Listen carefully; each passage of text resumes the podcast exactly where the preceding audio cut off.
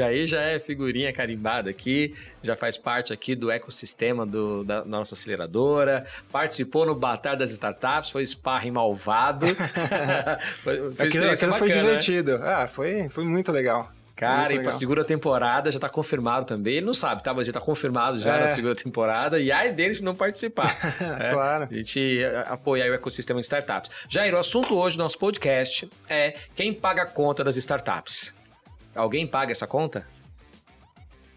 Quem vai pagar a conta lá no final, Regis, na, no meu entendimento, é sempre o consumidor do produto final, né? Boa. A gente nunca pode esquecer aquela história. Às vezes essas startups, elas vivem, né, a maioria delas, de novos rounds de captação, mas em algum momento ela tem que faturar o suficiente, break vá, né, atingir o seu ponto de equilíbrio, como a gente fala, porque quem paga a, a, conta realmente é o consumidor final. Agora, assim, levantar dinheiro para as startups, aí você tem toda uma cadeia hoje de, de, de investidores, né, modalidades de investimentos também para serem acessadas para esse mercado e que está cada vez mais disponível né, esses, pra, para os startupeiros. Né? Show, show. E olha, gente, vou começar aqui provocando o Jair com um dado que vai deixar você com vontade de ver esse podcast aqui, você que está assistindo pelo YouTube, ou de ouvir você que está nas plataformas digitais aí, com muita vontade de entender toda essa história. Porque olha só, Jair, primeira pergunta.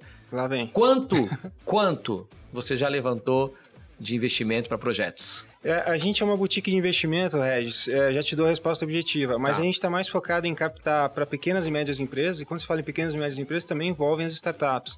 Então, são projetos de captação de 10 a 30 milhões de reais de ticket, onde a gente gosta de trabalhar. Às vezes, a gente faz é, alguns projetos menores também, tá? que é para poder trazer a empresa para esse patamar, onde a gente consegue fazer um processo de captação mais ou menos aí nesse ratio. A gente já fez coisa muito maior, já fez coisa muito menor também, mas é o nosso foco então, foram 2,5 bi e meio de reais que a gente fez para essas empresas, mas se você leva em consideração que o, que o ticket médio é de 20 milhões de reais, pô, a gente já fez mais de 100 negócios nesse sentido na história da Brava, né? Que bacana, que bacana. Então, olha só, sentado aqui, junto comigo, nessa mesa, tem 2,5 bilhões de reais. Cara, é muita captados. grana captados uhum. e investidos em projetos que geraram Sim. receita, que geraram produtos, e depois a gente vai falar um pouquinho mais sobre isso. Mas ó, eu acho inclusive que esse corte tinha que ir para TV tá? Você que acompanha a gente aqui pelas plataformas, eu sempre dou um trava-língua nisso aqui. Você que acompanha a gente aqui pelas plataformas digitais, saiba que a gente também tem cortes desse podcast que fica na TV, lá na Record News, onde a gente tem o programa Inova 360, todos os dias, de segunda a sexta-feira, 15 para meia-noite, e trechos aqui do nosso podcast a gente coloca lá. Então, ó, vamos, vamos, vamos fazer agora, Jair, um desafio para você, tá? 30 segundos para você Regis falar. é tudo surpresa, poxa. Sempre, sempre. Nunca, é nunca tem pauta adiantada, né? Não, tem sim, ó, ó, A gente até fez uma pauta, Chegou tá, gente? Chegou ontem. Chegou ontem. ele, gosta de, ele gosta de me pegar de surpresa, eu acho que é uma... Peraí, peraí. Não, chegou anteontem. Ah, dessa vez a gente já tá evoluindo, ó. Já tá melhorando. 48 horas 30 segundos para responder isso. Vamos lá, 30 Vamos segundos. Jair, mas é fácil, acabou de dar a resposta pra gente, ó. Hum. Essa parte agora vai pra TV. Jair, aqui nessa mesa, a Brava Capital já captou quanto de recurso financeiro aportado em projetos? Quando você fala em projetos, é startup? Tudo. Tudo? Dois bi meio. Tá interessado, né? Então acompanha tudo com a gente agora.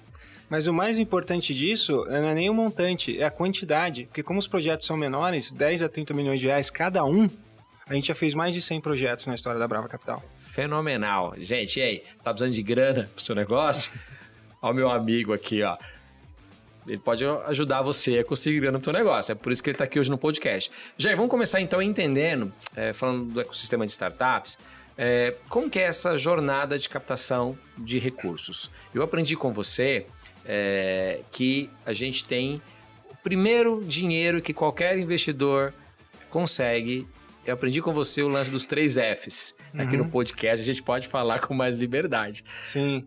Faz sentido? É isso mesmo? Os três Fs? Continua isso ou mudou essa, essa estatística aí? Eu acho que continua, né? Para a maioria das histórias de startups de sucesso que a gente acompanha só no Brasil, não só no Brasil, né? Mas também no mundo inteiro, você tem lá o Family, Friends, né? E a gente coloca brincadeirinha os fools, né? Que são os bobos que acreditam. Mas como diria Steve Jobs, né? Be fool, né? Seja tolo, né? É assim que a gente acaba trazendo um pouco de inovação. Na maioria das vezes é aquilo, ó, eu eu não sei, não sabia que era impossível, então saiu fazendo, né? A gente Sim. olha alguns projetos e fala, nossa, do ponto de vista financeiro, esse cara tá quebrado. Mas ele acreditou tanto no negócio dele, ele não desistiu, né? E ele acabou chegando lá. Isso, isso é muito legal. É, é, é, a gente mesmo duvida, né, enquanto financista, de fato, que o negócio pode dar certo em muitos momentos, é, mas aí você dá algum suporte, você se expõe né, algum tipo de risco, e, e, quando você tem sucesso nesse sentido, eu acho que assim é muito, muito bacana. É, esse papo de investimento é muito da hora, porque a gente tem algumas histórias clássicas, né? Quando a gente olha, por exemplo, a história do Google, uma das maiores empresas de, da história é, da humanidade, a gente vê o quê? Teve um professor lá que falou que a ideia do, dos meninos lá não era boa, né? Falou, uhum. não, não vale a pena investir, não vale a pena seguir com essa, com essa história. E o cara declinou de participar, foi convidado, né, diz a lenda, para participar do Google e não quis. Mas eu queria ser bilionário hoje. Ou seja, faltou bifana ali, né? Se tivesse uhum. sido um pouquinho mais é, de, de, full, né? Vamos se divertir um pouquinho, é, né? Vamos ser um pouquinho bobo. Faltou acreditar um pouquinho, né? Na história, tudo. Mas, o Regis, interessante você falar isso. Uma carteira de investimento, quando a gente fala dos investimentos mais arriscados, né? Então, a gente pode falar de, de Bitcoin, que é muito volátil. A gente pode falar de investimento em startup. Eu acho que é muito saudável você ter alguma exposição àqueles ativos de alto risco, por mais que a exposição seja mínima. 3, 4% do seu portfólio em algo que tenha bastante risco. E a startup é um exemplo disso, porque ela te dá a oportunidade de ter exposição, como a gente fala no financeiro, né? aquela modalidade de risco que pode ter um crescimento muito forte e pode mudar né, as características da tua carteira e trazer o teu retorno para um, um nível muito mais elevado do que a carteira média de investimentos, né? Olha, é, eu fico até feliz de ouvir você falando para investir pelo menos 2 a 3% em Tem ativos como, por exemplo, Bitcoin, criptomoedas, é, tá startups. Bom, Olha, a primeira vez, gente, pegadinha agora, hein? O que, que aconteceu? Que esse discurso aí eu não conhecia, não. Tá, só pra gente sair um pouco. É verdade, eu sempre tive uma dificuldade tremenda em entender o Bitcoin. Tava até falando com, com o Kevin aqui antes da gente entrar pro podcast, que é mais ou menos assim: eu pergunto para todos os gestores de fundos, né, de, de criptomoedas, que impacto que isso tem para a humanidade, para a sociedade, o que, que é o lastro. Por exemplo, a gente tem uma moeda, gera lá um CBDC, né? É, você pega uma moeda digital, por exemplo, que é emitida por um país, você tem toda uma economia por trás. Isso. Você compra uma ação de uma empresa, você tem a empresa por trás daquele títulozinho. E, pô, e essa criptomoeda? É uma reserva de valor? O que, que é? Mas o mais importante de tudo, mas eu sempre te falei isso, Sim. ela acaba virando uma reserva de valor. Enquanto as pessoas acreditam nisso, o valor vai aumentando e ela mantém o seu valor. Acreditar em ouro, para mim, sempre foi uma dificuldade tremenda, né? E, e, a criptomoeda sempre foi. Mas à medida que isso vem se valorizando e se provando, né, já por mais de 10 anos, e você vê todos os institucionais agora entrando nesse mercado, os seus investidores, os nossos investidores começam a pedir isso para a gente, a gente entende que alguma exposição a gente tem que ter. Mas eu ainda acho que é extremamente volátil, então depende muito do perfil de risco do investidor, tá? O mesmo acontece para as startups. Startups eu sempre falei que tinha que ter, hein, o Regis? Sim, sim, startup sim. Startup, startup sim. sim. Startup sim. E Mas voltando... hoje nas nossas carteiras já tem aí entre 2 e 3% de criptomoeda moeda também. Que bacana ouvir isso, ó, super interessante. Agora voltando Quebrou um aqui. paradigma. Quebrou o paradigma, é isso, é isso. Que a gente. E viver é isso, né? Uhum. A gente tá uhum. evoluindo, tá aprendendo e tá arriscando. Agora, é, não deixa de ser o Jair Lemes, ó, 2 a 3%. então, não Mas tá deixa tá bom, de ser. É, não deixa de ser tá o Jair ótimo. Lemes, né? Olha, ó, conservador, Investe um pouquinho pragmático. na Ásia, Estados Unidos, Brasil 50%, que já é extremamente volátil e volatilidade dá muita oportunidade, né, para investir aqui. Deixa um, um, pouco aqui, mas também vamos pensar de forma global, né, pessoal? Investir aí ao redor do mundo. Boa, boa. E startup boa. fora do país também, não só aqui. Startups fora. Você devia pensar nisso, hein, Reis? Estamos pensando, cara. A gente vai fazer a, a, a final. A, a, minha meta pessoal é em três anos a gente fazer a final da Batalha das Startups lá em Vegas. Ah, tem que me World Series. tem que convidar a gente ah, também. Offshore. Já treina seu inglês aí no CELAP, que é Legal. a escola de inglês oficial do Batalha das Startups, para que você é, e quem acompanha a gente aqui esteja lá. lá no, no ring. How is your English? Ah, improving. Improving, então let's go. Tem que ser malvado em inglês, né? Tem, Tem. que ser bad.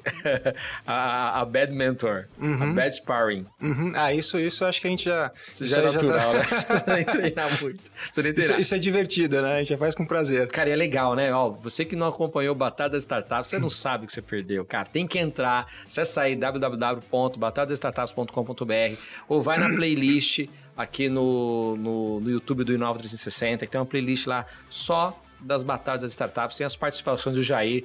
O Jair eu ia me comprar... achei lá nesse programa. Não, cê, gente, vocês não fala o que você quiser para eles. Tudo que você sonha em falar para o empresário quando ele vem te apresentar o projeto, eu podia falar no Batalha. Gente, o Jair, o cara é bom. O cara é bom pra caraca. Obrigado. Põe isso aqui na TV, ó. Isso aqui, ó, Edinho, vem cá, vem, vem comigo aqui, ó.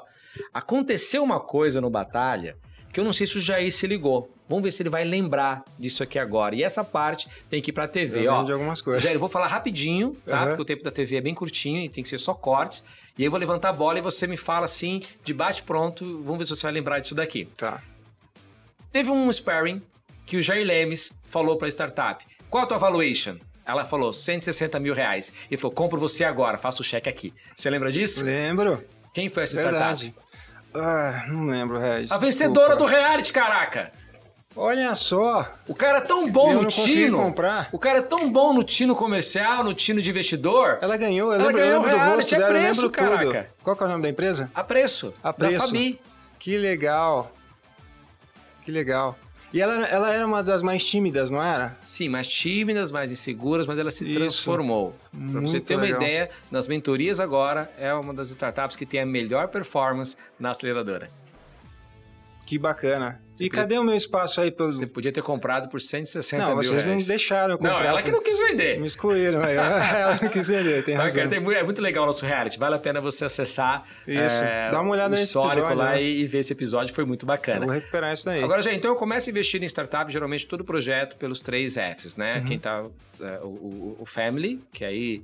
não- Tem mais um aí, os é? caras usam um nome em inglês, assim, sofisticado, um tal de bootstrapping. Bootstrapping. E o que, que vem a ser isso? Na estatística tem outro sentido, tá? Mas bootstrapping, no caso das startups, é quando você usa dinheiro próprio. Então você pega Boa. dinheiro, você pega um dinheirinho emprestado no banco enquanto pessoa física, vai lá e investe, ou você pega a tua poupancinha e começa com recurso próprio. Então nessa fase inicial, você vai usar esse bootstrapping, né? Essa, esse termo aí tão sofisticado, e você também pode pedir dinheiro emprestado para os pais, para os primos, para os amigos, né? Que são family and friends, né? Família e, e amigos. É uma forma de você começar ali o seu, seu negocinho, tirar ele do papel. É, acho que Ali você vai projetos- conseguir umas dezenas de milhares de reais, não é muita coisa, mas é ali que nasce o projeto, na maioria das vezes. Olha, se você tem aí esses friends e family que conseguem te dar dezenas de milhares de reais, aproveite, viu? Porque 10 mil, 15 mil, 20 mil, É. vende o carro, Vende né? o carro, pega É. rescisão, né? Muito, muito, muito. Muito. empreend- empreendimento começa é, com a sua rescisão, né? Sai do trabalho, pega lá o dinheiro, investe. E tem que se planejar para fazer isso, né, Jair? Tem. Ô, Renz, o que que acontece? A gente vê de tudo, né? A gente já conversa sobre esse assunto aí, que é o iniciozinho da história da empresa, ele pode ser bastante complicado. Tem um jargão inglês, você que gosta do inglês, né? E, e a gente vai fazer aí essa final aí lá em Las Vegas, é, que é, eles dizem o seguinte no mercado de investimento, né? Então, investir é investir. Você vai investir numa carteira de investimento, você vai investir numa empresa. Por mais que seja a sua empresa, você está investindo nela, correto? É, never bet the house. Então, o que, que é isso? Nunca aposte a casa, né? Então, tem gente que vai lá e vende tudo e aposta. Esse é um jargão do financeiro. Certo. Mas por um outro lado, a gente vê tanta gente fazendo essa maluquice e, e dando certo, é que a maioria não dá. Então vamos lá. Eu- a gente também. Eu sou muito estatístico, né? Mas eu já vi muitos desses casos darem certo também. Então a gente saber o que é certo e errado é muito difícil, mas estatisticamente, never bet the house, né? Você tem, sei lá, família, tem filhos, aí você vai lá, vende tudo, quebra, né? É, por causa de uma empresa pode ser complicado. Mas quantos são os casos que a pessoa vai lá, vende o carro, né? Vende a casa, vende né, algum ativo pessoal para poder começar a empresa porque a pessoa acredita muito. Então tem muita paixão envolvida no processo também, isso conta. Quando você fala never bet the house, o Kevin tá fazendo assim para mim. Põe a câmera no Kevin. O que que você quer falando aí, meu filho? Participa aqui do negócio, vai. Olha o head de Excel aí. É o nosso aí. Red Excel. Nosso head de Excel. Red Excel, fala alto aí pra gente ouvir. Fala, é, na verdade, pra você, você falar da sua startup, como que você acabou fazendo. Eu tava esperando ele falar alguma coisa nesse sentido. é. Cara, esse cara Porque eu lembro da história dele lá no Eles começo. querem que eu. Eles querem que eu. Não pode chorar, que eu hein? fale. Então, Se eles você querem que eu chorar, fale eu mais uma vez dessa história triste. Vai se lascar, não quero mais falar disso, não. Fala rapidinho, pô. Tá bom, vai. Dá eu dois falo. minutinhos Tá aí, bom, só pra gente lá. lembrar. Uma história muito legal. Cara, eu tinha uma agência digital, não tava indo mal, tava indo bem. Tava com as minhas contas todas pagas. Uhum, tava os cartão- boletos. Os boletos pagos, cartão de crédito tinha limite. O carro tava pago. Cara, tava lindo. Tudo certinho. Tudo certinho, até impostos estavam pagos. Até imposto. Até a impostos, cara, até pago. imposto. Tá? E aí eu tive a ideia de ter uma startup, cara. Uhum. E eu acreditei que era a maior ideia do mundo, ia revolucionar a história. Peguei tudo que eu tinha e investi na startup. Moral da história, deu, não deu certo. Eu Entrei nessa estatística que o Jair acabou de dizer aqui. que infelizmente acontece com a maioria. tudo, tudo, tudo. E aí recomeçar é muito difícil. Não é um demérito, tá, pessoal? Pelo contrário, isso aí é algo que tem que ser elogiado. É esse tipo de pessoa que, na minha humilde opinião, acaba mudando o país e a nossa sociedade. Sim, né? só que isso dói pra caramba, isso custa muito caro, isso compromete a tua família. Então. Quantos é, filhos lá? Quatro, com quatro filhos, é, ter que voltar para casa do, do, do, sogro, porque você não bet the house, né? Então uhum. foi tudo embora. Então é, é, é, assim, é muito crítico isso. E essa é a pergunta, inclusive, que eu ia te fazer, já é pra gente até colocar na TV essa parte, tá? uhum. tá? E aí naquela respostinha curta de 30 segundos a um minuto. É, quando você fala, Jair, never bet the house, uhum. na essência, é, o que, que a gente pode. De novo, para ajudar quando, essas pessoas. É, quando você fala, Jair, never bet the house, o cara é empreendedor, ele, ele acredita no negócio dele. Sim. Mas o quanto ele está acreditando em algo que é real, factível, ou quanto ele está embarcando numa ilusão? A gente começou essa discussão, mas é, como primeiro passo, a captação por amigos e família é o bootstrapping, né? A gente devia ter começado a falar pelo planejamento, que Boa. é o primeiro passo. A gente escreveu um artigo aí, vou mandar lá para vocês aí vamos, vamos, vamos, vamos, colocar no nosso site. Falando sobre cada passo aí que, a, que as startups têm que seguir. Então, primeiro vem todo um processo de planejamento. Poxa, o planejamento ele pode ser um business plan, que você paga 300 mil reais para Price fazer, ou ele pode ser uma planilha em Excel, que alguém com o um mínimo de conhecimento vai fazer para você. Mas zero de planejamento, pelo amor de Deus, gente, não. E não precisa fazer, porque já não é mais tão complicado assim. Se você precisar fazer um, hoje, a business plan, né, um plano de negócios, você pode contratar alguém para fazer, isso já ficou muito mais barato. Hoje em dia, o mercado de startups é extremamente aquecido, então esses... É, consultores, né, que fazem o seu plano de negócio, que fazem o seu valuation, ao invés de você pagar ele, você pode dar um pedacinho da empresa para o cara. Isso. E ele vai fazer esses estudos para você, porque primeiro você tem que entender se o projeto tem viabilidade para você. Porque não esqueça, você é o primeiro investidor. Você pode entrar sem nenhum centavo, mas o teu tempo, a tua energia, ela tá devotada àquele negócio.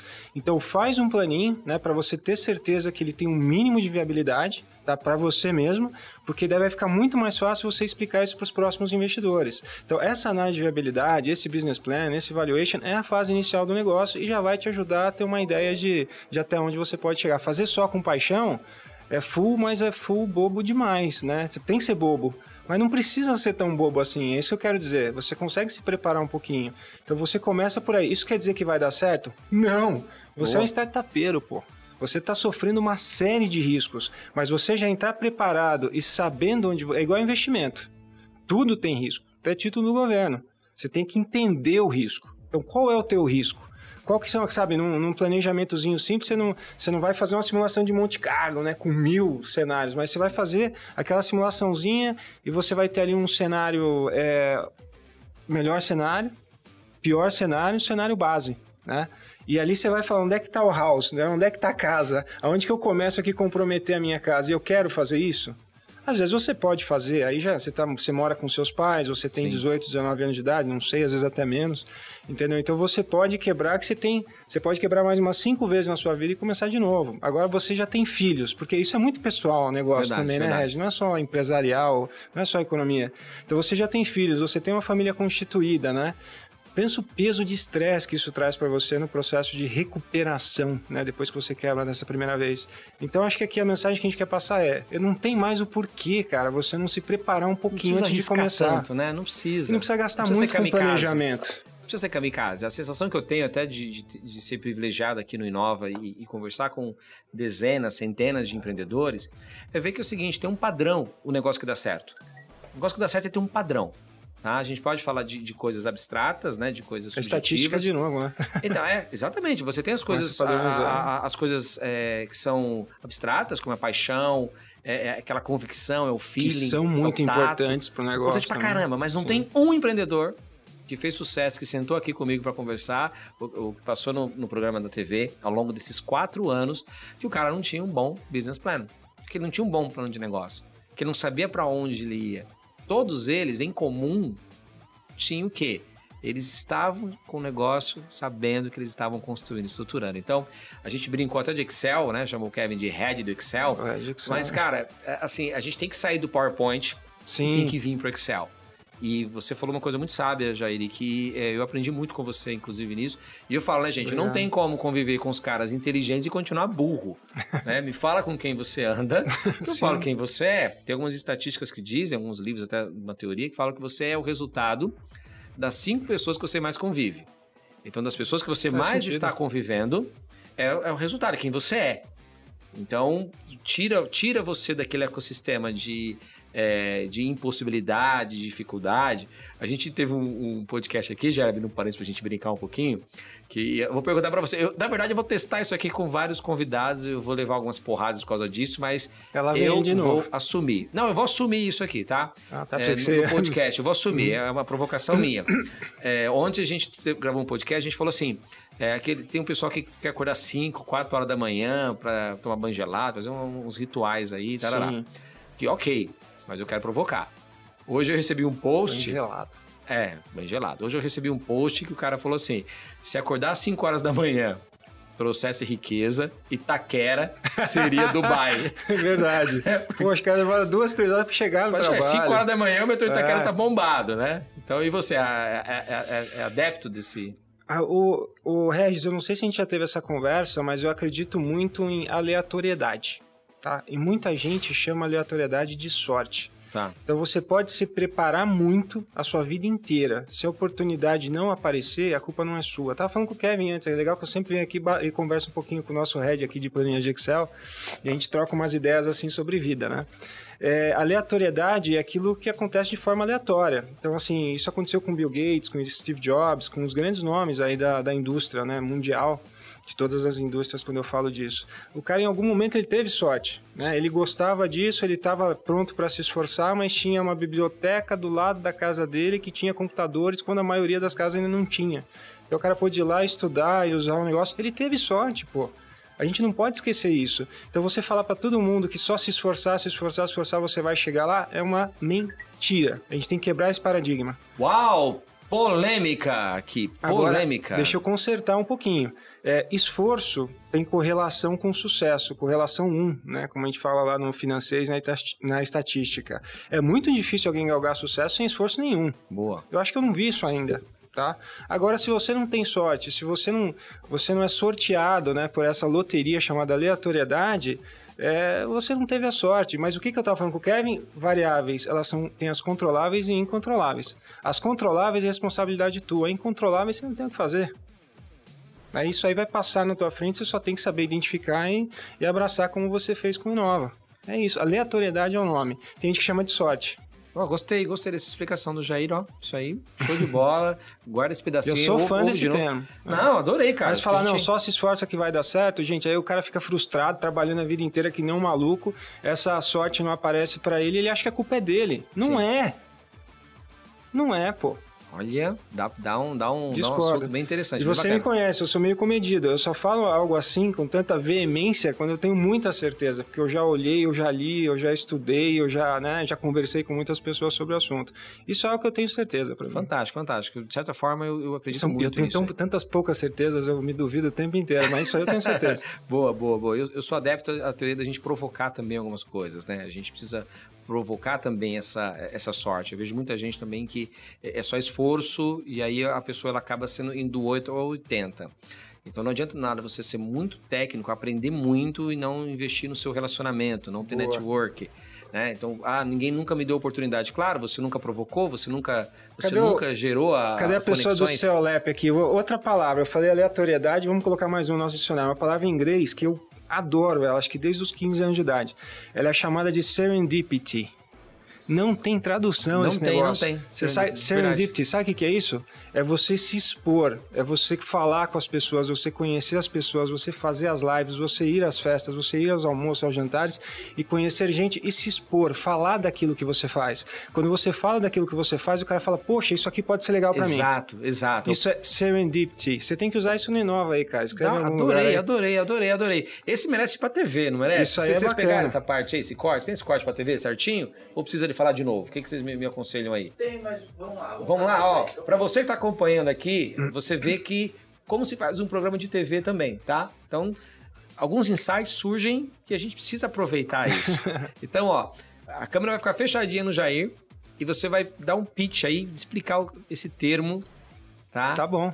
De uma forma bem concisa pra gente colocar esse corte na TV. Vamos lá? Fechado, vamos então, lá. Câmera no Jair. Então vamos lá, pessoal. Nesse nosso bate-papo aqui tão legal, surgiu a, a, a, história aqui, né? Surgiu a ideia onde o Regis acabou de falar o seguinte: olha, a gente tem que se expor, a gente tem que fazer relacionamento, né? A gente tem que fazer aleatoriedade, aquilo que a gente chama de sorte, chegar em você. E tem uma palavra que eu gosto dessa palavra há muito tempo, que eu li numa revista internacional quando eu tinha, sei lá, 15 anos de idade, eu já gostava muito de ler e tal. E o nome dela é serendipity né, em inglês. Dá uma pesquisada aí, serendipity. O que, que significa isso? É o fato de você se expor, né? É o fato de você, de repente, ir às festas, ir às reuniões, é fazer lives, conversar com gente, tá? Isso é serendipity, essa exposição, socializar bastante e você expor tudo que você faz, quais são as, as suas ideias, porque elas podem ser interessantes para alguém. Inclusive, numa dessa discussão, você fala, ó, eu trabalho com isso, isso, isso, o cara pode falar, pô, isso é legal para mim. Então, é assim que se faz negócio, né? O, o, negócio ele é sim muito social, é importante a parte operacional, o marketing, as vendas, a propaganda, é, mas você se expor e conversar com, com pessoas, eu ainda não encontrei a substituição é, para é isso, é desde os primórdios, né? É, é, fundamental. Serendipity. Ó, e, e vem uma outra coisa que eu vou falar para você. Você nunca sabe qual vai ser a reunião que vai mudar a tua vida. Você nunca sabe. É isso. Você nunca sabe. Então faça reuniões, pô. Faça reuniões, esteja preparado, encante. E estatisticamente, falando ainda do, do, dos números, é, eu vi uma vez um estudo, não, não tenho base aqui para falar de onde foi, mas olha, cada pessoa fará seis reuniões na vida que vão definir o seu sucesso. Que legal. Seis. Acho que falta cinco para mim, o, Regis.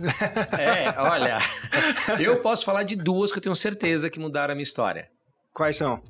A que eu tive o primeiro contato com um diretor da Record News. Que legal. Que foi o cara que olhou para mim e falou assim: Cara, você podia ter um programa na TV. Esse cara foi uma reunião que mudou é, o curso da minha vida, ter conversado com esse cara. E o segundo foi o Edson. Seu primeiro Serendipity? É. Foi, Seu segundo Serendipity? Foi, foi o Edson, o Edson Monteiro, aqui do Grupo MPAR, que eu apresentei o conceito do Inova para ele e ele abriu as portas aqui da, da, da empresa, da Mepar, investiu e, e proporcionou que a gente chegasse no programa num outro nível. Então a gente nunca sabe quando vai. E eu vim aqui gravar um, um, um especial de uma startup. E eu nem sabia, eu nem vim preparado para fazer, né? Assim, eu não tinha planejado fazer um pitch, uma reunião de apresentação Sim. do Inova. Puro serendipity. Aconteceu e... aleatoriamente. Ele tem 19 empresas, 19 startups. E aí, quando eu contei para ele o que a gente fazia do Inove, que eu tinha ideia de ter um hub, total, uma aceleração, eu falei assim, cara, vamos fazer junto isso. Então, concordo com o que você falou. A gente não controla isso, mas a gente provoca. Não é só isso. Claro, claro que tem que provocar, com certeza. Tá. Agora vamos falar do, da, da, da, grana das startups. Então, vamos a gente lá, tem lá tá. o, início, faz o plano, o plano de negócio é, pede ajuda, se você não sabe. O Sebrae tem um material bacana sobre isso. É, as aceleradoras têm. Aqui no, no, no, portal do Inova 360, a gente tem também alguns conteúdos muito importantes sobre isso. Então, olha, não é. Não tem desculpa você não pegar nem que se fosse, nem que seja uma folha de caderno. Se preparar um pouquinho. E, e você colocar ali a, a projeção de receitas, começa com as despesas. Estratégia para quem você vai vender. Quem você vai vender, faz lá uma proposta de valor do seu negócio, tem um modelinho de Canvas. Tá? Isso. Canvas, C-A-N-V-A-S, Canvas. Canvas, é Relativamente isso. simples para usar. Simples para usar e você consegue ter ali é, um, um, um overview do seu negócio. Mas beleza, passei dessa fase, comecei o negócio. Quando eu posso pedir um investimento anjo, investimento semente? Explica pra gente essa. Legal, né? Esse, então a gente, já, tem, já, a gente já usou o dinheirinho aqui nosso, a gente já pediu para os amigos, né, para a família. E, e, daí a gente passa para uma próxima fase do processo, que são os investidores anjos. Aí são pessoas físicas, na maioria das vezes, hoje eles já se organizam cada vez melhor e que vão, ele, eles vão investir nessas empresas numa fase ainda bastante conceitual, né? A fase ela ainda bastante ideia, não está tão consolidada, mas ele vai te dar mais aquelas dezenas de milhares de reais, mais aqueles 30 mil, 40 mil reais ali que você, um exemplo aqui, né? Uhum. Que você precisa aí para começar, a tirar, começar a tirar a sua ideia do papel. Esse e... cara aí é o anjo. É o anjo. E esse anjo, ele, ele, ele, passa a ser sócio da empresa também? Ele precisa. Sócio. Como é que funciona um pouquinho disso? É seguro? É, posso, posso aceitar qualquer dinheiro anjo? Você, que, que, dica você daria para. É assim, gente. Posso aceitar qualquer dinheiro anjo? Eu faço captação de recursos há, há 15 anos, né? A pessoa fala: ah, dinheiro não tem cor. Tem sim. Você Opa. vai aceitar dinheiro de um cara corrupto, você vai aceitar dinheiro de um cara que em algum momento isso vai voltar para né? Bite in the ass, aí eu te, te, te uma porrada nas costas aí. Toma cuidado sim com o dinheiro que vem, porque dinheiro tem cor sim. Então tem dinheiro bom e tem dinheiro ruim. Tenta pegar dinheiro bom. Dinheiro bom é aquele de, de pessoas que vão te ajudar, que se importam contigo, com o teu negócio, que vão te, são pessoas que vão te ajudar a crescer, né? E tem o dinheiro ruim que aquela pessoa ela quer só se aproveitar de uma, de uma oportunidade, ou ela não tem onde colocar dinheiro, ela vai colocar dinheiro no seu negócio. Toma cuidado com esse dinheiro aí que isso ainda pode prejudicar. Bem interessante. Aí depois do anjo, quem vem? Aí depois do anjo, é, você tem um pessoal que a gente não falou ainda, que, pô, acho que tem uns três aqui que eu colocaria mais ou menos no mesmo nível, é, que são muito importantes, que é o pessoal da aceleração. Certo. Né, o, você tem o, os incubadores, né? E os venture builders. Eu colocaria mais ou menos no mesmo estágio, né? A aceleração, eles vão te dar um conhecimento que você não precisa, aquela estrutura, né? De sistema, é um lugar para você colocar seu escritório e vão investir um pouquinho também no teu negócio, dinheiro, cash, né? É, mas o mais importante ali é o relacionamento que eles têm, né? E esses outros itens que a gente acabou de mencionar. Na incubadora é um pouco parecido também, mas geralmente é algo um pouco mais institucional. Um banco maior tem uma incubadora, uma grande asset management, uma grande gestora de recursos também tem uma incubadora, que vai fazer algo parecido, né? Talvez de forma um pouquinho mais organizada que o acelerador, mas é bastante parecido. E ali a chance de você receber um dinheirinho também é um pouco maior. Mas não é ainda aqueles milhões de reais que a gente não, ainda não. No, ainda não virou não. notícia ainda, né? Ainda está nos milhares. Ainda está nos milhares. Eles colocam um dinheirinho e te ajudam, obviamente, com todo esse conhecimento que eles têm. Aí tem incubador que faz isso, aí você tem o Venture Builder. O Venture Builder, ele acho que ele vai reunir é, o aceleração, o incubador, tudo num só, e o Venture Capital também, que eu acho que a gente vai falar daqui a pouquinho, que é uma próxima fase, né? Uhum.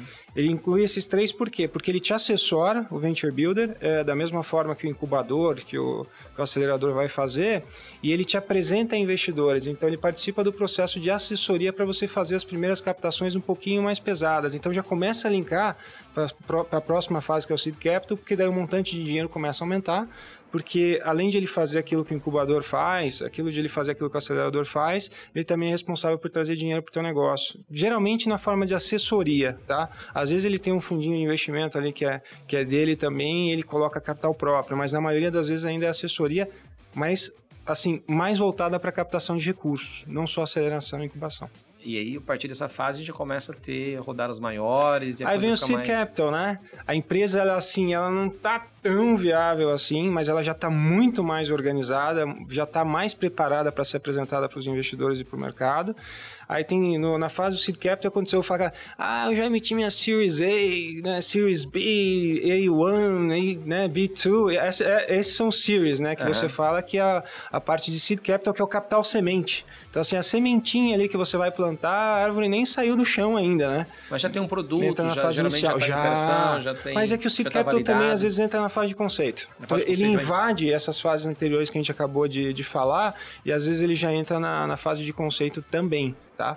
Um pouquinho mais avançado, o produto já, você consegue ver o produto, uhum. você consegue falar, olha, esse produto aqui ele é minimamente né, viável, né? Já dá para colocar dinheiro aqui. Geralmente são fundos de investimento ou condomínios de investimento. Aí já vem um investidor um pouquinho mais institucional para fazer o seu seeding. Geralmente é um fundo de investimento já. Então, negócio mais profissional, o pitbook já está bem organizado, você tem um valuation que já foi debatido por diversas vezes com outros investidores né, que anteciparam essa fase, como por exemplo os investidores anjo ou seu venture builder. E aí a gente já começa a pensar já dessa startup nesse nível, se ela vai ser um unicórnio ou não, Isso. qual vai ser o, o, tamanho que ela pode é, alcançar, é, a escala. Pô, essa empresa vai valer centenas de bilhões de reais, essa empresa vai valer algumas centenas de milhões de reais. É, aí você já começa essa discussão. Uhum. A parte de valuation já começa a ficar bem legal. Falar, ó, se a gente fizer tudo isso daqui, já tem um caminho para a gente alcançar essas centenas de milhões ou bilhões de reais em termos de valor da empresa daqui a 5, 8, 10 anos. Bem interessante isso. Então, ó, tá vendo, gente? É Começou é a profissionalizar bem ali, né? É, isso que eu ia falar. É, é bem possível que nessa fase e a gestão dela muitas vezes já, já, já é tão profissional que aquele fundador muitas vezes já nem está tão à frente da operação, né? Ele continua no negócio, mas ele já não é mais, não toma mais decisões sozinhos. Como é que está esse momento da empresa? Já, já começa essa discussão. Eu acho que ele ainda tem tudo muito na mão, mas aí quando você entra o teu CIDER, aí você já começa a ter que responder para um fundo de investimento, né? Algo um pouco mais profissional. Provavelmente esse CIDER, né? Esse, esse fundo de investimento pode indicar alguém para o teu board, ele vai querer ser um pouco mais participativo, ou na maior parte das vezes, como a gente fala em finanças, né? No mercado de M&A e mais voltado para as startups, ele precisa ter influência. No mínimo, ele tem que ter influência na empresa para poder investir. Sim. As estruturas de de fundo de investimento exigem isso. Não exatamente controle, mas influência pelo menos ele tem que ter. Então ele vai participar do teu dia a dia. É bem possível. Ele é um sócio que, que vai ser um pouco mais participativo do que os investidores que entram em fases anteriores. E o momento agora é muito propício para as startups é, captarem recursos. É sexy, né? É, é startup o pessoal procura crescimento, eles querem empurrar investimento. Ah, vou investir em Coca-Cola, vou investir em Netflix, Nike. Já se fala hoje a voltar para os investimentos um pouco mais tradicionais, que nunca perderam volume Sim. de investimento. Só que é muito saudável você ter valor, né? Quando a gente fala em investimento de valor, eu falo dos investimentos tradicionais, e, mas você tem que ter crescimento na carteira também. Aquele cara que vai empurrar, fazer você ganhar 20, 30% no ano e traz a tua carteira aí para uns 15%, que é uma rentabilidade genial é, do ponto de vista do investidor, eu estou falando agora. Uhum. Então, esse dinheiro eu não acho que ele vai acabar. A gente vai ter algumas fases de volatilidade, muita fala em bolha das startups, né? Investimento de crescimento, a gente sempre existiu. É que a gente deixou que isso se tornasse bolha. Em 2000, né, as .com, aquela coisa toda, a gente que é um pouco mais velho já passou por isso, a história se repete muito. Só que a gente não tem que pensar, olha, tem uma bolha de startup, a gente tem que saber selecionar investimentos né, no mercado de startups que são adequados. Aí você Excelente. vai ter exposição a crescimento. Não é startup, eu vou investir em startup em geral, vou comprar 100 startups para ver o que dá certo. Poxa, não sei se esse é o melhor caminho. Acho melhor você saber pensar pelo menos o que é interessante, né? Ou usar um gestor de recursos que saiba fazer isso para você. E aí você pega a carona com ele para poder investir nesse mercado. Já... Mas aí é outra ponta, né? É, outra investidor. Ponta. E pra gente finalizar aqui o nosso papo, o tempo passa rapidinho. Já me fala uma coisa, cara. E crowdfunding? O crowd... eu, só, perdão, só porque eu tô te perguntando e crowdfunding? Sim. Tá? Eu tenho um feeling. Mas tem mais três fases aí. Posso resumir rapidinho depois? Vamos. Só pra gente fechar? Então vamos lá, depois a gente fala do Não, vou falar bem rápido tá então, bom, porque a gente lá. tem o Seed Capital, tem o Venture Capital, quando a empresa já começa a, a mostrar que ela está crescendo, não lucra ainda, mas ela vai crescer, então essa é a fase de Venture Capital. Aí você tem o Private Equity, que assim, a empresa já lucra, né? Tá. Agora eu quero investir nela para ela crescer para chegar na última fase, que é o IPO, onde eu faço a oferta inicial de ações dessa empresa e vendo ela para o varejo para o mercado, ou vou vender para alguém mais estratégico, outro fundo de private equity, outra empresa maior do que a minha. E aí eu vendi a empresa. Tá? Então aí a gente já, já encerra esse ciclo. Encerra o ciclo, né? Eu, a gente, como startupeiro, a gente fala que a gente prepara o negócio é, para a gente se livrar dele, né? Para a gente para crescer. É igual Sim. um filho, né? É sabido, eu tenho quatro filhos. E eu vi uma vez um psicólogo falando que o pior erro do pai é quando ele cria o filho para sempre. Ele cria uma dependência daquele filho sempre ser dependente ah. dele. Uhum. Né? E a gente tem aí cara de 40 anos, 50 anos, que mora com os pais e, e o cara não consegue constituir família porque ele está sempre ali ligado. E eu acho que startups é muito disso, né? Eu, por exemplo, criei, criei algumas coisas e o meu maior prazer é que essas coisas cresçam, cresçam, cresçam e eu possa deixá-las ir para que Sim. eu tenha liberdade de criar novas coisas. Acho que claro. a cabeça startupeiro é assim, né? Sim, com certeza. E o que acontece, só né, corroborando agora de forma mais técnica o que você falou, você começa lá no início com seus primeiros investidores, você vai abrir mão de 1% da tua empresa, 2% da tua empresa, aí você vai subindo nessa escala, nessas Isso. fases de captação. Seed Capital você já tem 70% da empresa, por exemplo. Chega no Venture Capital, já está meio a meio.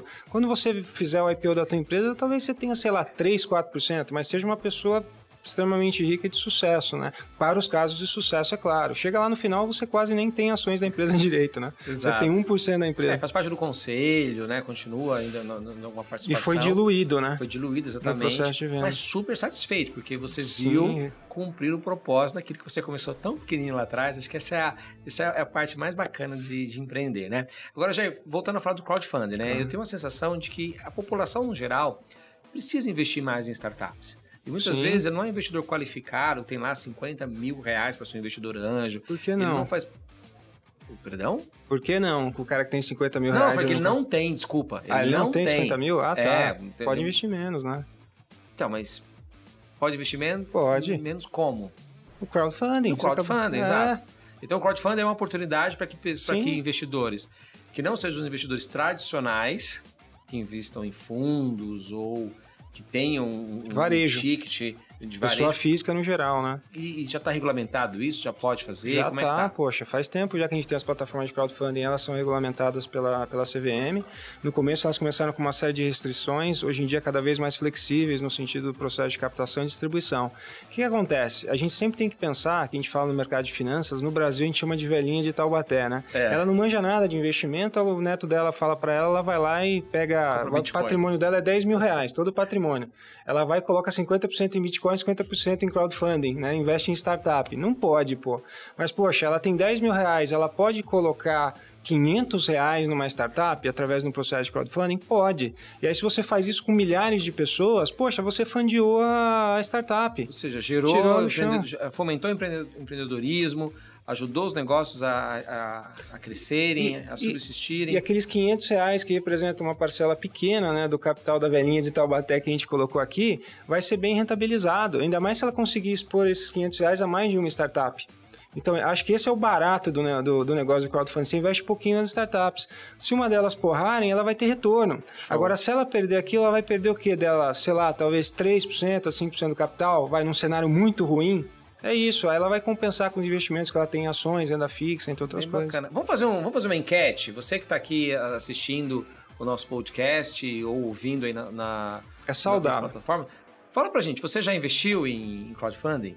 Vamos, vamos fazer essa pergunta aí. Você investiria em crowdfunding? Vamos fazer essa enquete aqui pra gente ver. Coloca nos comentários aqui, galera, pra gente poder fechar esse assunto aqui, porque olha, sinceramente, eu sou um defensor disso. Uhum. E eu estou ansioso pelo dia que a gente abra o, pro, o, processo de crowdfunding das startups que a gente mostra aqui no Batalha. Já estou te falando isso há anos, ansioso, hein, Sim. Faz todo sentido para vocês. Eu, eu, vou falar a verdade para você. Você foi a segunda pessoa que falou sobre isso. A primeira uhum. foi o Alex, lá um diretor da Record News, que falou para mim lá no começo do programa, cara, se vocês fizerem. Eu nem sabia direito que era crowdfunding na época. Uhum. Foi a primeira pessoa que falou para mim, cara, você tinha que fazer crowdfunding no teu programa. Olha que legal. É só. Visionário, cara. Visionário, visionário, visionário, visionário. Então, Jair, cara, a gente precisa encerrar aqui o nosso, nosso que pena, podcast. sempre tão agradável, tão gostoso, né? Não, vamos... fazer uma pergunta. Ah, peraí, peraí, peraí, peraí. Vamos lá. Vocês falaram de crowdfunding, Sim. de pensar startup. Eu acho que o Batalha das Startups é a grande peneira desse garimpo. Boa. Sim. É. Então boa. é dali que saem as melhores, é ali onde se pinça e aonde você pode Tem, tem uma porrada de gente para é filtrar, né? É, boa, Passa boa. por um monte de gente boa aí que Ó, faz esse O Edinho, a gente tem aqui o nosso head, head... De, de, áudio. Mostra aí o head escolhe uma função aí, head de áudio. É, o head de áudio. Mostra aí o head de áudio, que é o Marcelo. Agora, Marcelo, ele, ele é o head de câmera. Como é que a gente chama ele? É o Camera Boy? não, Camera Boy não. Você tem o head de áudio e o Camera Boy do outro lado? Não, só É, mas é... Escolhe, escolhe. Vamos pegar o nome? Vamos pegar o é. nome? Então, ó, é de boa participação. Acho que o Batalha das Startups realmente tem esse propósito. A gente idealizou o Batalha pensando nisso daí. Sim. E em breve a gente vai ter essa novidade aí também no Batalha, com certeza. Jair, cara... Vamos gerar valor. Que papo agradável contigo. Obrigado por ter vindo. É aí. sempre legal, né? E sempre a gente tem que marcar já o... Muito agradável. a parte 2. Qual pode ser o próximo tema? Vamos sugerir pra gente já deixar aqui o pessoal. Nossa, eu não pensei nisso não, cara. Vamos pensar Mas você no... só me surpreende, você me manda a pauta um dia antes então, e fala, vamos falar captação de startup, ó, eu tenho que chegar só, aqui Eu tô dando a oportunidade dele da gente pensar a pauta com pelo ah. menos aí uns 15 dias de antecedência, né? Tem muita coisa legal pra gente falar, né? Que que Ainda mais quando a gente gosta do que a gente faz, então, né? É você que manda, fala aqui, Nossa, você quer falar de quê? Regis. É, pro mundo de startups, você cara, diz? Free. Hum... Freestyle. Vamos pensar, eu não, não consigo. Eu tô tão envolvido com o assunto de hoje que eu não consigo ter uma. Algo, algo, algo tão interessante. Eu gosto muito de quebrar alguns paradigmas, que eu acho que isso pode ajudar os empreendedores. Estava falando para o Kevin hoje. Por exemplo, muita notícia que você recebe que não é embasada. Eu estou vendo muito influencer é, ah. escrever muita coisa, e às vezes o cara, o cara não é não, não, é que assim, ele quer prejudicar alguém, mas ele não parou. Eu tava falando porque eu tô fazendo uns vídeos assim, né? O cara vai falar, pô, IGPM vai ser substituído, pagamento de aluguel para empréstimo. Então, assim, é mesmo, o GPM tá tão caro, ele tem que ser substituído ou não? Você foi olhar antes de você falar tudo isso? Então, ah, pô, é, acidente de trânsito mata mais que Covid. Não mata não, pô, é só você olhar os dados que são disponíveis, faz uma pesquisa lá de 10 minutos e muda a tua opinião, porque essa opinião vai te ajudar a formatar a sua carteira de investimento, a tomar as decisões da tua empresa. Quando você ouve alguém e não, fil não filtra essas informações, é, isso pode te impactar. Você começa a acreditar em alguma coisa que ela não é factual. Né? Uau. Né? E isso uma hora te surpreende quando, eu tenho quando um essa tema. realidade aparece, isso pode prejudicar. Eu tenho um tema. A gente fez um aqui com o Marcos Batista e com o Johnson, celebridades do empreendedorismo. A gente podia fazer um aqui, celebridades dos investimentos. Ah, legal. Quanto Ótimo. que essas celebridades dos investimentos sabem que estão fazendo, podem fazer o que estão fazendo. Isso é legal. Né? Isso é muito legal. Essa, vamos, vamos. Porque assim, o cara fala, ó, faça isso, beleza. Cara, deixa eu ver onde você investe, meu. Eu, por exemplo, invisto nas coisas que eu indico para os meus investidores, eu acredito. Né? Ah, usa essa estratégia aqui de investimento. Então tá, e por que, que você não faz então se ela é tão boa, né? Esse tipo de pergunta que a gente sempre se faz aí. Ah. Tem muita gente boa fazendo isso, Sim, tá? Quero sim, deixar claro. isso bem claro, mas tem muita gente que não. Dá para derrubar boa parte dessa galera aí que, Eita, nós! que acaba, não, ao invés de ajudar a sociedade, ela desinforma, né? Ao invés de trazer informação. E o que eu quero dizer é, você, né, que tá em casa, você não precisa acreditar em tudo que você ouve, principalmente quando a pessoa não embasa. Uhum. Os dados são disponíveis. As pesquisas que eu faço para quebrar paradigma é de 10 a 15 minutos na internet de fontes que a gente confia. A gente pega umas três ou quatro ainda para consolidar aquela ideia e fala, olha, o que o cara falou aqui, ele não, ele não se deu o trabalho de olhar 10 minutos no Google antes de falar um negócio desse em rede nacional. E o cara tem milhares de seguidores. Então, assim, é, é quente o assunto, hein, Regis? Não, vamos lá. O que a gente mais quer aqui é isso. É Acho que- provocativo. É Ah. mas, mas também você traz aí um compromisso com a verdade, né? Sim, e sim. dá a chance do cara responder, pode ser uma ideia. Vamos, vamos nessa? Com certeza. Curtir. Gente, podcast tem que ser assim, Bem tá? provocativo. Aqui a gente quer é, falar a verdade, mostrar, até porque é um risco. Eu tenho um termo em inglês que eh, não, não tô tentando lembrar aqui e não consegui puxar, que é o seguinte: ninguém, é, Cadê o seu lap? é, Cadê o... take care of your, of your money, uma coisa assim. É cuide você do seu dinheiro. Sim, com certeza. Não é? Com Porque certeza. muita, a gente vê que assim as pessoas ouvem é, dicas de investimentos e eu sou super favorável porque isso fomenta o assunto. Sim. Acho que nunca se falou tanto de investimentos como agora. Acho Claro. que esse No pessoal. Brasil, principalmente. É, esse pessoal tem um- um- uma função social muito importante, que é falar do tema. Óbvio. Fale do assunto, levante essa bandeira. Ele Porém- tá capacitado. Porém, o risco é que o cara vai dar uma dica que, putz, vai ferrar meu, meu, meu mundo. E aí o cara Sim. vai, segue aquela dica, perde dinheiro Sim. e se desmotiva e não quer mais saber. Então, acho que é, quanto mais a gente for educado em saber lidar com o nosso dinheiro, eu brinco, já Educação que financeira. eu passei por uma fase, como a gente perdeu tudo há um tempo atrás, a questão de cinco anos atrás, eu, eu beijei a lona, perdi tudo, cara. É, eu, eu fiquei inimigo do dinheiro. O dinheiro passou a ser meu inimigo. Porque o dinheiro me machucava, o Uhum. dinheiro me fez falta, o dinheiro me desprezou. Mas eu também pisei na bola com ele, né? Sim. E hoje eu falo que eu tô fazendo as pazes com o dinheiro. A fase atual da minha vida é fazer as pazes com ele. É muito bacana Tá. ver essa história. É, e, e eu acho que isso é importante a gente falar. Quantas pessoas estão assistindo a gente agora, estão ouvindo a gente, com uma dor terrível do dinheiro? O Não dinheiro é precisa seu inimigo. muito, né? A ideia é você se reorganizar e ter uma, uma É, visão. eu, eu- eu- Dinheiro não é pouca você ficar coisa. se preocupando o tempo inteiro, é pra você se educar, pra Então, você montar essa estratégiazinha, cuidar e. Você não precisa nem do avião, um jatinho tá bom. não precisa nem ser nada muito, uma pequena ilha, tá bom. Brincadeira, gente. Jair, valeu, cara. Obrigado. Até a próxima. Você Sempre com- uma honra. Show. Você ficou com mais um Inova Podcast. Até a próxima.